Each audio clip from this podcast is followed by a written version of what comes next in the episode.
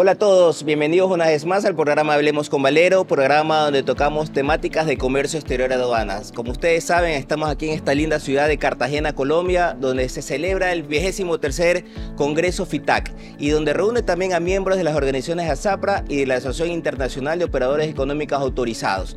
En esta ocasión especial estamos contando con un gran amigo de la casa, como es Alfonso Rojas. Él es mexicano y actualmente es el delegado especial de ASAPRA ante la Organización Mundial de Aduanas. Eh, y hace un buen trabajo durante estos últimos años. Así que, ¿cómo estás, Alfonso? Muy bien, Ricardo, muchas gracias. Gracias por acompañarnos, gracias por estar aquí y más bien para toda nuestra audiencia que nos está siguiendo y que no necesariamente está ejerciendo la actividad o está involucrada, pero que eh, quiere conocer un poco más qué se hace el comercio exterior, qué hace la gente aduana. Eh, es importante que pueda conocer quiénes estamos atrás de que se fortalezca las operaciones logísticas a nivel internacional. Ya hemos hablado con, con algunos colegas donde hemos determinado que eh, después de pandemia las cosas cambiaron ya todo lo que hacíamos en papeles ahora ya es tecnología, las cosas cambiaron desde una ventanilla ahora un teléfono digital y algunas veces lo vemos como que si verdaderamente la tecnología se presenta como una amenaza o se presenta como algo complementario o algo que favorecerá a todos los actores de la cadena logística. ¿Cómo tú lo ves, Alfonso? Pues gracias Ricardo. Primero que nada, felicitarte por este esfuerzo que haces de tu parte en transmitir a los interesados del comercio exterior qué hace la gente de aduanas y cómo está organizado la gente de aduanas. Tenemos ya muchos años trabajando junto y representando a los agentes aduanales.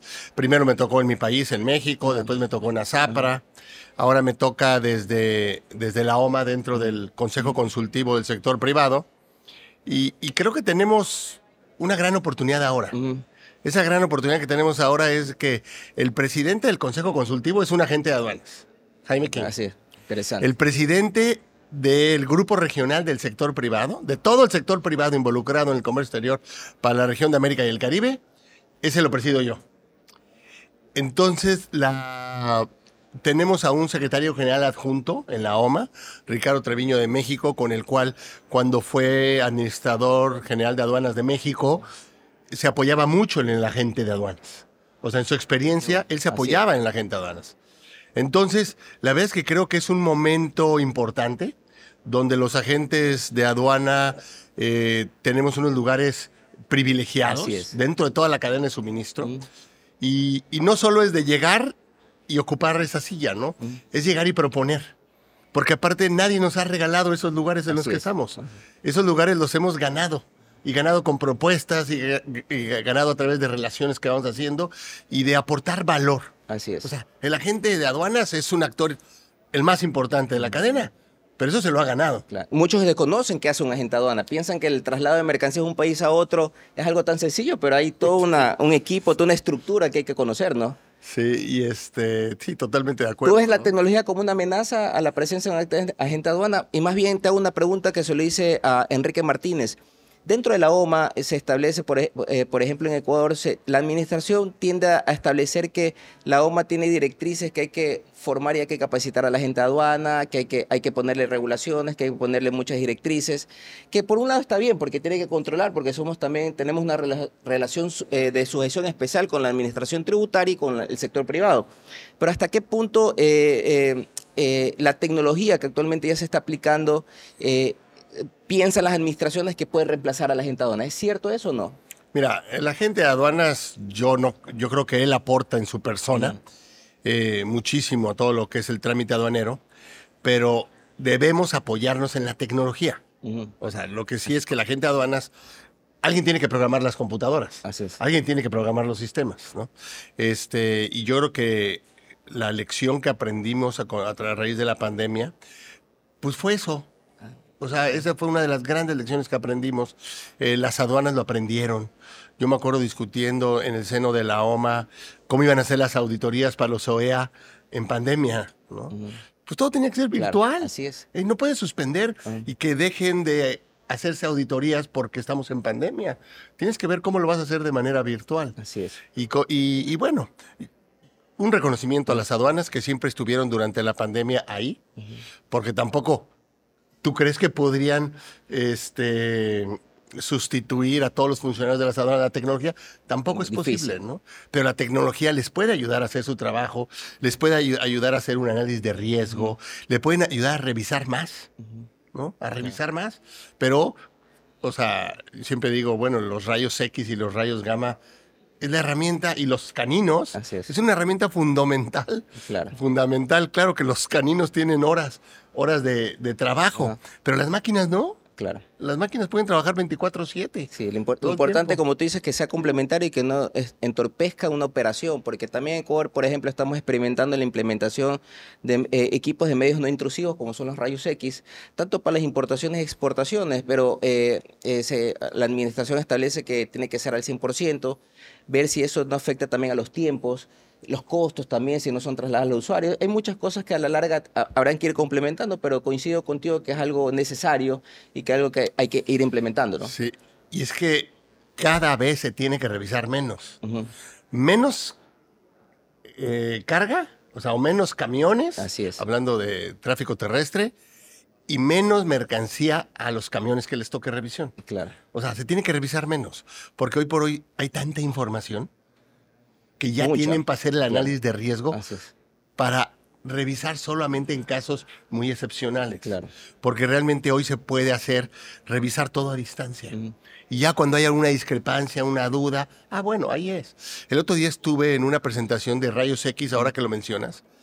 Si hay dos imágenes, imagínate, sale un contenedor de un puerto, le toman una imagen, llega, va a salir de la aduana en otro puerto, en el país destino, otra imagen. Las imágenes se empalman y te marca de un color la diferencia. La diferencia. Interesante. O sea, Ajá. ¿Quién es el que el que metió un arma a un contenedor? Ahí se ve.